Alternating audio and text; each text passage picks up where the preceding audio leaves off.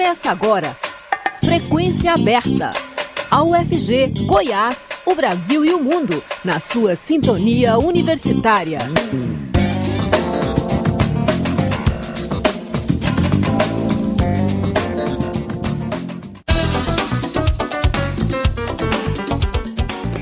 Olá, boa tarde. Pontualmente 5 horas. Está começando Frequência Aberta. Eu sou Rodrigo de Oliveira. Estarei com vocês até às 5 e meia da tarde com as principais notícias de Goiás, do Brasil e do mundo. Você pode nos ouvir também pela internet, no site da Rádio Universitária ou por meio do aplicativo Minha UFG. O Frequência Aberta está disponível ainda em formato de podcast nas principais plataformas digitais. O ministro da Educação Camilo Santana disse hoje que a divulgação dos resultados do Enem 2022 será antecipada para esta quinta-feira. O exame é a principal porta de entrada ao ensino superior no Brasil. Inicialmente, os resultados do Enem seriam divulgados na semana que vem, no dia 14. Com a mudança na data, as datas do SISU, Sistema de Seleção Unificada, e do ProUni, o Programa Universidade para Todos, também serão antecipadas. Entretanto, o Ministério da Educação ainda não divulgou as novas datas. Camilo Santana anunciou que a divulgação dos resultados do Enem seria antecipada para amanhã durante entrevista coletiva do Censo Escolar 2022. Lembrando que durante o governo Bolsonaro, o Enem enfrentou a pior crise do INEP, que é o órgão responsável pela prova. Nos últimos quatro anos, foram divulgadas supostas tentativas de interferência do governo nas questões da prova que seleciona alunos para o ensino superior. Sob Bolsonaro, o instituto responsável pelo exame teve mais de quatro presidentes e servidores do INEP denunciaram falta de caráter técnico o Enem também enfrenta uma queda no número de inscritos. A edição de 2022 recebeu cerca de 3 milhões e 400 mil inscritos, mas apenas 2 milhões e 300 mil candidatos fizeram a prova de fato. Desde que tomou posse, Camilo Santana afirma que sua gestão vai focar em aumentar a credibilidade do exame. Censo Escolar 2022 mostra que as matrículas na educação básica subiram na rede particular, mas caíram na rede pública de ensino. Dados do Censo Escolar 2022, divulgados hoje pelo governo federal, mostram que a rede privada registrou um crescimento no número de matrículas no ano passado. Foram 9 milhões de alunos matriculados, um aumento de 10,6% em comparação com 2021. Segundo Carlos Moreno, diretor de Estatísticas Educacionais do INEP, com o novo número de matrículas, a rede privada chega perto dos patamares pré-pandemia. Em 2019, os colégios particulares registraram 9 milhões e 100 mil matrículas. Já as escolas públicas tiveram 47 milhões e 300 mil matrículas em 2022, 150 mil a menos que em 2021. O EJA, que é a Educação de Jovens e Adultos, também registrou uma queda de 187 mil matrículas no ano passado. O dado mais preocupante é que ainda há mais de um milhão de crianças e jovens entre 4 e 17 anos que estão fora da escola. No geral, considerando as escolas públicas e privadas, o número de matrículas da educação básica em todo o país aumentou 1,5% em comparação com 2021. Elas são referentes às turmas da educação infantil, do ensino fundamental e do ensino médio. Em relação às matrículas nas creches, o censo escolar mostra que 36% das crianças brasileiras estão matriculadas em creches públicas ou privadas. O PNE, que é o Plano Nacional de Educação, prevê que até 2024 o país alcance 50% das crianças de até 3 anos. Estudos mostram, no entanto, que as demandas por creche não chegam a 42% das crianças dessa faixa etária. De acordo com o ministro da Educação, essa demanda terá de ser discutida nos próximos anos para adequar o PNE. E o número de vítimas do terremoto que atingiu a Turquia e a Síria no último domingo não para de subir. Já são cerca de 12 mil os mortos contabilizados na tragédia. O governo turco atualizou hoje para 8.573 o número de vítimas fatais. O governo sírio já contou 2.662 mortos. E os Capacetes Brancos, que é um grupo de socorristas que atua em regiões devastadas pela guerra na Síria, disse que pelo menos 700 pessoas morreram nas regiões fora do controle do governo sírio. E as buscas por vítimas soterradas nos quase 4 mil prédios que desabaram após o terremoto continuam. O presidente turco Recep Erdogan declarou estado de emergência por três meses em 10 cidades afetadas. As escolas de todo o país e pelo menos três aeroportos continuam fechados. Agora são 5 horas e 5 minutos.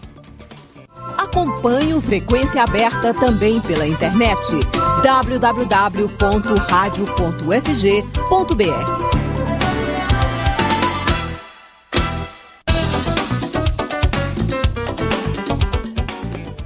O governo Lula deu início às operações para desmontar o garimpe ilegal na terra Yanomami e retirar os mais de 20 mil garimpeiros que invadiram território indígena ao longo dos últimos anos. O início das operações coube ao IBAMA, Instituto Brasileiro do Meio Ambiente e dos Recursos Naturais Renováveis, com suporte da FUNAI, Fundação Nacional dos Povos Indígenas, e da Força Nacional de Segurança. Agentes do Ibama estiveram na terra Yanomami na segunda e na terça-feira e destruíram um helicóptero, um avião, um trator e estruturas que garantiam a logística de uma grande área de garimpo. Houve ainda apreensão de armas e de três barcos com cerca de 5 mil litros de combustível. Como parte do início da operação, uma base de controle foi instalada em um trecho do rio Uraricoeira, que é um dos principais cursos d'água usados para acesso dos invasores às áreas de exploração de ouro e cassiterita. O rio vem sendo usado também como rota de fuga de garimpeiros desde o início do controle do espaço aéreo pela FAB, a Força Aérea Brasileira. A fuga envolve caminhadas por dias na floresta, percursos em barcos ao longo do rio e caminhadas por terra, mais precisamente por 30 quilômetros de uma estrada vicinal que conecta uma vila e um porto usados como bases logísticas para o garimpo ilegal. As operações para desmontar o garimpo ilegal na terra Yanomami vão envolver ainda militares das Forças Armadas e a Polícia Federal.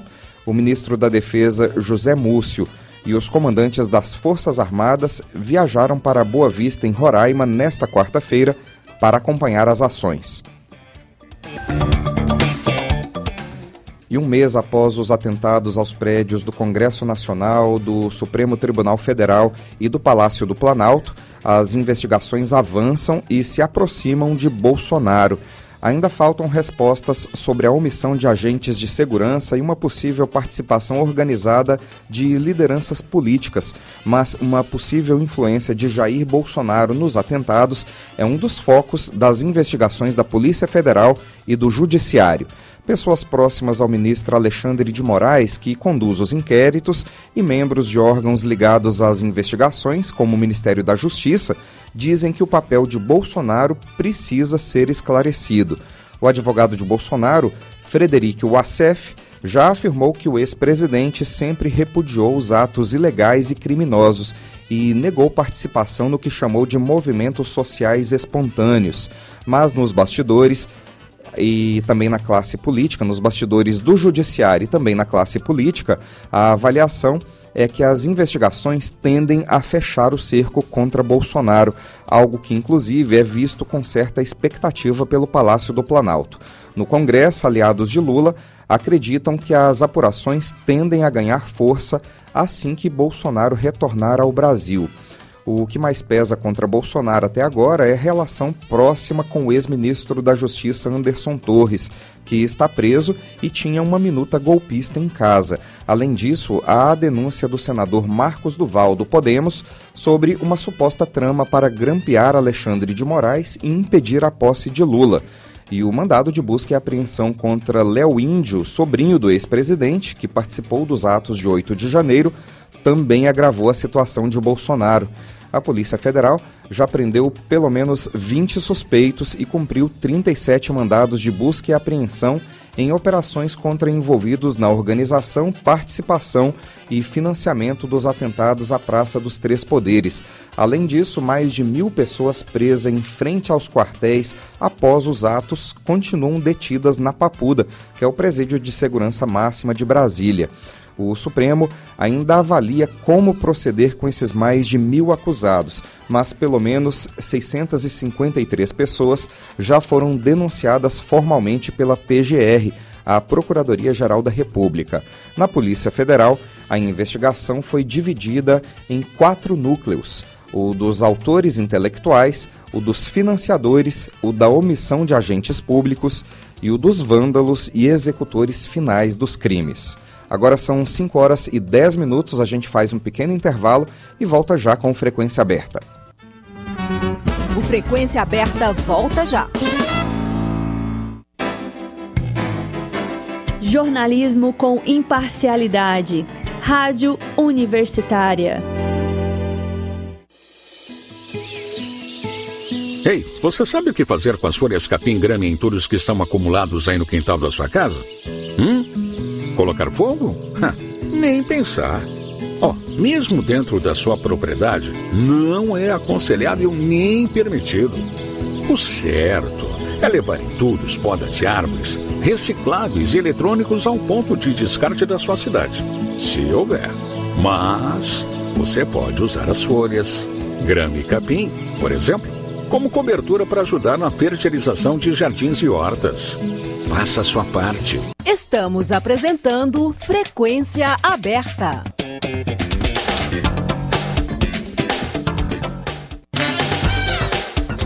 Agora são 5 horas e 12 minutos e ao comemorar o centenário da Previdência Social este ano, os trabalhadores brasileiros sabem que foram muitas as conquistas, mas também sabem que são muitas as lutas pela frente. Para o técnico de Planejamento e Pesquisa do IPEA, o Instituto de Pesquisa Econômica Aplicada, José Celso Cardoso, que é estudioso do tema, embora seja um dos maiores programas de proteção social do mundo, a Previdência Social brasileira precisa ser ampliada porque existe um vazio de proteção social para quem trabalha por conta própria ou na informalidade. E, segundo ele, ampliar esse sistema de proteção é um dos maiores desafios a serem enfrentados neste século no Brasil. Em entrevista que concedeu à Rádio Universitária, o pesquisador do IPEA criticou a visão de que a previdência precisa ser autossustentável e defendeu que a sustentabilidade do Estado brasileiro passa necessariamente pela realização de uma reforma tributária progressiva e progressista. O pesquisador conversou com a jornalista Ana Flávia Pereira. Vamos acompanhar. Olá, professor José Celso. Obrigada por aceitar nosso convite, conversar com a gente aqui na Rádio Universitária. Obrigado, Ana Flávia, pelo convite. Então, professor, o sistema de previdência brasileiro, né, ele acaba de completar aí um século. Tudo começou lá em 1923 e era de maneira bem restrita, né? Apenas empregados de 27 estradas de ferro, né, eram os beneficiados. E nesses 100 anos aí a nossa previdência social mudou e cresceu muito, não foi? Exatamente. A Previdência ela nasceu como um programa é, restrito a algumas categorias de trabalhadores de alguns setores muito específicos. Né? Havia no início os IAPs, os Institutos de Aposentadoria e Pensões, e é, nos anos 60 houve uma, uma unificação em torno do que veio a ser agora chamado do INSS, o Instituto Nacional de Seguro Social, que unificou todas essas categorias de setores e de trabalhadores, de modo que, passados 100 anos, então, a Previdência brasileira hoje pode ser considerada um dos maiores programas eh, de proteção social do mundo, com certeza o maior da América Latina. Hoje, professor, como é que está essa história da Previdência? A quem eh, o benefício é concedido, né? Como é que ele é concedido? A Previdência, ela sempre teve é, uma vinculação com o mundo do trabalho, né? Ou seja, para acessar a Previdência, os benefícios da Previdência, é preciso que o trabalhador esteja vinculado ao mercado de trabalho, vinculado do ponto de vista formal, ou seja, com carteira de trabalho assinada. Como dizemos, é um regime contributivo, porque exige, é, para o financiamento desse sistema e para o próprio pagamento dos benefícios, é preciso que tanto os trabalhadores como os empregadores é, aportem uma quantidade específica de recursos relativos ao, ao valor do salário de cada um, né, no sistema como um todo, valor esse que constitui o fundo que financia os benefícios. Né? Isso garante uma cobertura bastante grande da Previdência para aqueles trabalhadores do setor formal da economia. Então, esse foi o grande avanço que nós conseguimos construir institucionalmente no Brasil por meio do sistema de previdência social. No entanto, ficam de fora muitos trabalhadores que ou não têm uma trajetória, é, vamos dizer, definida ao longo do tempo, né, permanente ao longo do tempo de trabalho formal, ou aqueles trabalhadores que sempre trabalharam na informalidade. Né? Para esses trabalhadores informais, ainda existe um grande vazio de proteção social, de proteção previdenciária. Então, esse é o desafio da Previdência para os próximos anos, né? Conseguir alargar a cobertura de proteção para esses trabalhadores, sobretudo na cidade, que são trabalhadores informais. Porque até mesmo os trabalhadores informais do campo é, estão protegidos pela Previdência Rural. Então, por isso que hoje é, a Previdência brasileira, embora ela seja quase universal é, para os trabalhadores do campo e para os trabalhadores urbanos assalariados com carteira, ela ainda não é ou não atende à cobertura total né, de, de trabalhadores informais e trabalhadores por conta própria. Então, esse é o desafio da Previdência no século XXI no Brasil. Professor, mas aí então o senhor está dizendo que apesar da gente ter um, dos sistemas aí, um dos maiores sistemas do mundo, é, ele ainda precisa ser alargado, né? E aí, antes de o senhor responder, eu quero colocar mais uma coisa aí. É, existe a percepção uhum. sobre a necessidade ou não das alterações e, e, da própria Previdência Social, de como é que ela deve funcionar? Ela varia, né, conforme o setor. Em alguns momentos foram os trabalhadores aí que reivindicaram mudanças e que pediram, pediram por mais previdência. Outras vezes são os empresários, né, que pedem reformas porque acham que o sistema é muito oneroso. E ainda o Estado, né? O Estado brasileiro, porque, por exemplo, tem o, o pagamento do, do, benefício de prestação continuada, né? Tem outros pagamentos que o Estado precisa fazer. Então, equilibrar esses três setores é, é, não é tarefa fácil, né? E aí você ainda está dizendo que é preciso alargar um pouquinho, né? Sim, exatamente. De fato, não é tarefa fácil. É uma engenharia social né, e institucional importante. Agora, é preciso entender que todo esse movimento de alargamento da cobertura social, né, dos regimes de proteção previdenciária, laboral, no mundo inteiro, no mundo desenvolvido, sobretudo, são é, sistemas que visam a garantir direitos de cidadania. É, esses direitos eles precisam ser exercidos não apenas do ponto de vista formal, do ponto de vista discursivo, né? eles precisam ser exercidos do ponto de vista concreto, ou seja, por meio efetivamente do pagamento de benefícios na forma monetária, como é o caso da Previdência, mas também na forma de bens e serviços, né? serviços de saúde pública, de educação pública, de segurança pública, etc. Né? São formas por meio das quais o Estado é, oferece um leque amplo de proteção é, social aos seus cidadãos. Né? No caso da Previdência, há um debate um pouco é, reducionista no caso brasileiro, porque é, é um debate que parte do princípio de que a Previdência precisa ser autossustentável do ponto de vista financeiro. O que quer dizer isso? Precisa ser um sistema cujos benefícios sejam todos financiados pelos próprios trabalhadores.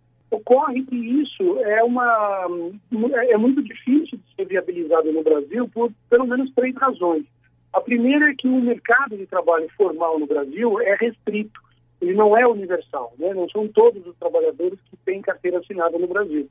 Logo, não são todos os trabalhadores que têm capacidade contributiva, né?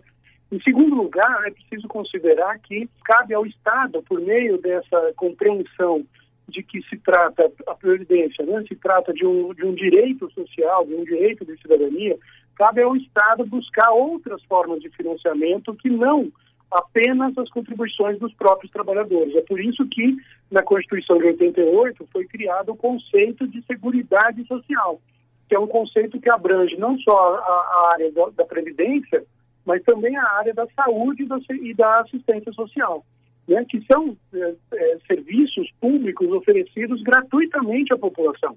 Então, o mesmo princípio que vale para a saúde deveria valer também para a previdência, né? ou seja, a previdência dispor de recursos de outras fontes que não as próprias contribuições dos trabalhadores. E a, e a terceira razão é que o mundo do trabalho está em transformação no mundo inteiro e no Brasil.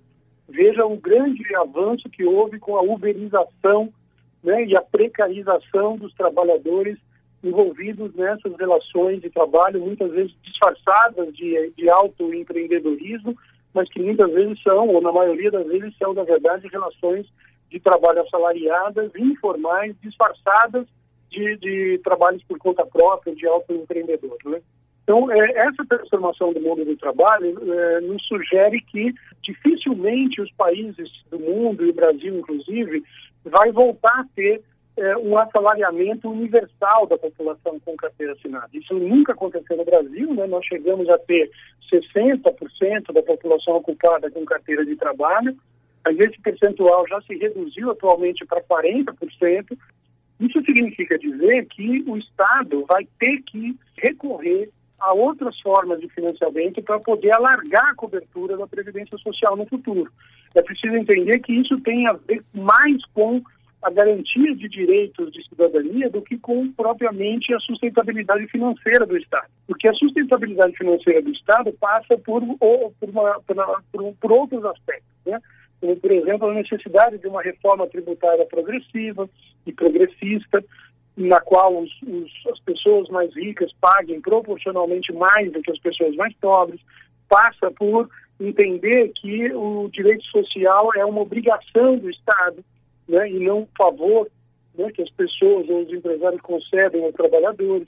Ou seja, há a necessidade de uma reflexão mais ampla sobre o significado da Previdência e sobre o significado das implicações sociais que a Previdência é, traz para a economia, que são muito positivas.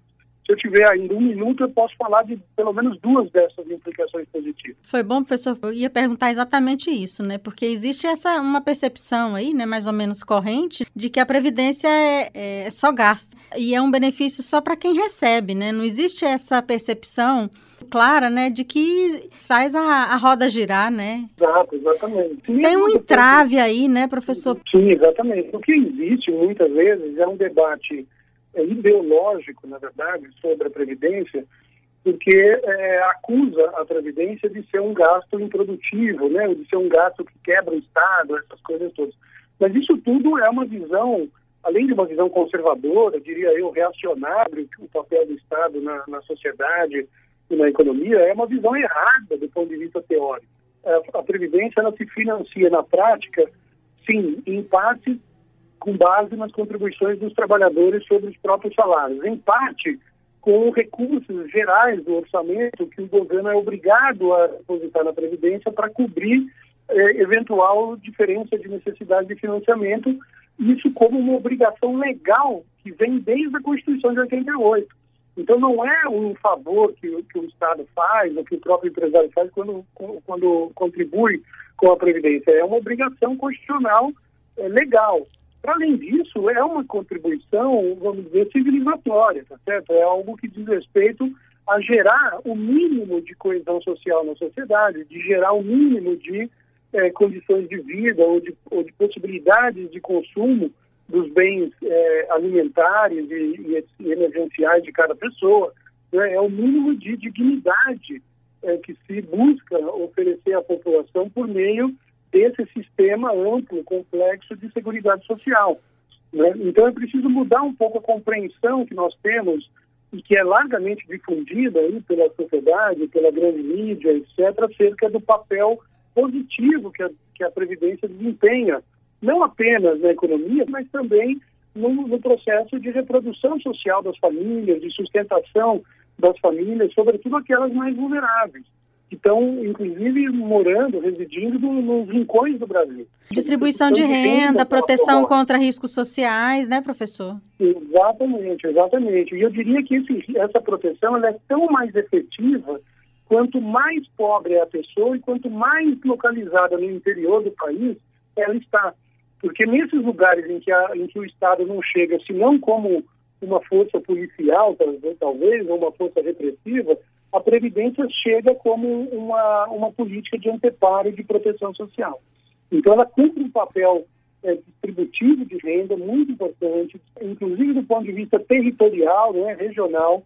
Basta dizer que dos 5 mil e tantos municípios que existem no Brasil, muito mais da metade desses municípios, a renda da Previdência representa mais do que o conjunto de impostos que os municípios conseguem gerar internamente por meio dos impostos é, locais. E mais, inclusive, do que as transferências que a União promove ao Estado e municípios por meio dos fundos de participação do Estado e municípios. Então, o papel econômico, além do social e protetivo né, e redistributivo da Previdência, é, muitas vezes é, não é, é visibilizado, né, e ele é que, na verdade, sustenta a economia é, desses pequenos municípios e a vida das pessoas. Mas, professor, a Previdência ela está sempre sendo foco de necessidade de reforma, né? Seja por um motivo ou por outro. E agora tem a questão da, do envelhecimento da população, tem a questão do, do, Estado dizer que não dá conta, de que há setores que são privilegiados. Sim, o, que acontece é que a visão dominante no Brasil sobre esse assunto é uma visão conservadora, uma visão fiscalista, como a gente diz na economia. Né? Uma visão alternativa é que olha a Previdência para além do gasto que ela representa, faria uma reforma da Previdência de outro tipo. Ao contrário de uma reforma que aumenta o tempo de contribuição, que aumenta a idade mínima, que dificulta o acesso das pessoas ao direito social de receber uma previdência na velhice, né, seria uma reforma que alarga é, direitos, que alarga a cobertura social, que permite que pessoas, inclusive do mundo informal, também possa desfrutar no, no futuro desse direito social. E como que financiaria-se esse novo sistema mais universal? Com recursos para além da contribuição dos trabalhadores, com recursos gerais do orçamento que viriam é, do conjunto de impostos pagos pela sociedade, mas, sobretudo, de uma reforma tributária, como eu disse lá no início, progressiva. Ou seja, uma reforma tributária cujos recursos viriam principalmente das grandes rendas, dos, dos grandes patrimônios, do fluxo financeiro, que é, que é praticamente isento de, de, pagamento de impostos no Brasil, né, dos tais lucros e dividendos é, que são distribuídos para as empresas e que também não pagam imposto no Brasil. Ou seja, nós temos uma estrutura tributária muito regressiva. O que significa isso? Significa dizer que os mais pobres pagam mais do que os mais ricos em termos relativos é, do ponto de vista tributário. Isso é uma anomalia no mundo inteiro. Né? Essa distorção é, no sistema de financiamento é, brasileiro precisa ser corrigido. É a única forma, de fato, de você conseguir ampliar o leque e a cobertura dos, dos programas sociais para é, garantir o pleno exercício dos direitos de cidadania que todos que nascem no Brasil é, podem desfrutar. Porque, na verdade, a Previdência é, Social brasileira ela está longe de ser uma política de privilegiamento. A maior parte das pessoas que recebem previdência no Brasil são pessoas pobres, são pessoas que estão ali na faixa de um salário mínimo, de um a três salários mínimos. Agora, as pessoas que realmente ganham acima de 10, 20, 30 salários mínimos são pessoas que pagam proporcionalmente menos imposto do que aquelas que estão ali na faixa dos dois, três salários mínimos. E o senhor vê perspectiva, assim, Sim. de mudanças nesse sentido? Então, isso é tudo parte da luta política, né, da luta social que a gente vive no Brasil o tempo todo.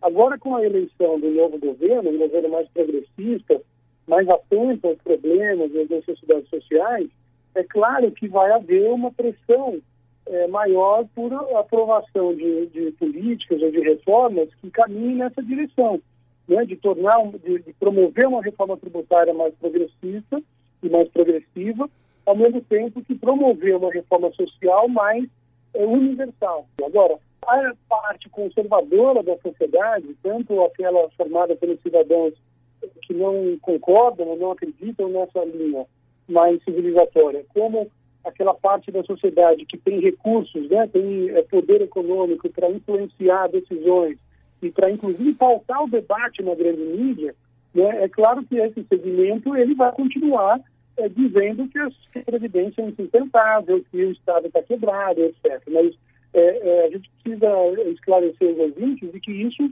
não é uma verdade né, absoluta. Isso é uma visão ideológica sobre a economia e sobre as finanças públicas. É esse o debate que a gente tem que travar na sociedade. Então, para resumir, eu diria o seguinte, que há dois grandes, duas grandes reformas para serem feitas no Brasil nos próximos anos, se a gente quiser dar um salto de qualidade no que diz respeito ao desenvolvimento nacional e no que diz respeito às condições de vida da população. A primeira grande reforma é a tributária, no sentido de aumentar o grau de progressividade da, da arrecadação, né? fazer com que as pessoas mais ricas e os setores mais ricos paguem proporcionalmente mais impostos do que os mais pobres. E a segunda reforma é essa social, que envolve a Previdência, que é de alargar a cobertura e não de restringir a cobertura. É de facilitar o acesso das pessoas à Previdência e não dificultar. Né? É fazer uma contra-reforma previdenciária no sentido daquilo que foi feito é, recentemente. Né? Tá certo. Professor José Celso Cardoso, muito obrigada por sua entrevista. Obrigado, querida. Um abraço, bom trabalho. Um abraço, até mais. Eu conversei com o técnico de planejamento e pesquisa do Instituto de Pesquisa Econômica Aplicada, IPEA, José Celso Cardoso, que falou um pouco sobre a necessidade de ampliação da Previdência Social brasileira. Ana Flávia Pereira, para a Rádio Universitária. Frequência Aberta vai ficando por aqui. Produção do Departamento de Jornalismo da Rádio Universitária, com Sandro Alves e Murilo Cavalcante na técnica. A todos uma boa tarde, muito obrigado pela audiência. A Universitária apresentou Frequência Aberta. Notícias da UFG, de Goiás, do Brasil e do mundo nos 870 AM.